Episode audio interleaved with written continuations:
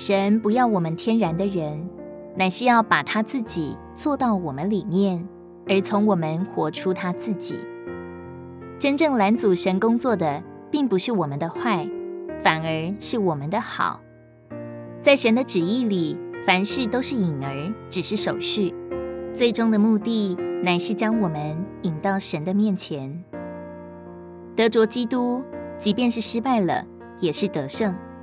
但若是我们远离了他，即便把事情做得成功了，在主的眼中却是毫无价值和意义的。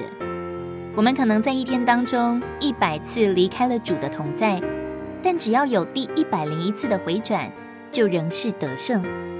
主对我们从来不失望，他知道我们的旧人只配死与埋葬，只有他的复活彰显在我们身上，才是真正的荣美。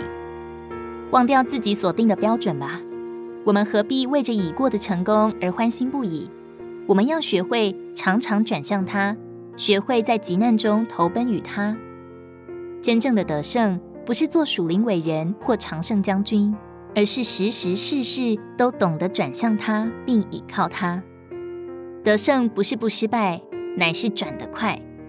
我们要不看自己的软弱，相信神的救恩。要把我们做到完全与他和好，不管我们多软弱，神一定有办法把我们做成像他，做成他的大使。感谢主，我们今天成为基督的大使，我们是天上的国民，用天上的角度来看这个世界，一切都在我们脚下。愿这些话能成为你我的勉励和加力。罗马书八章三十七节。然而，借着那爱我们的，在这一切的事上，我们已经得胜有余了。如果你喜欢我们的影片，欢迎在下方留言、按赞，并将影片分享出去哦。天天取用活水库，让你生活不虚度。我们下次见。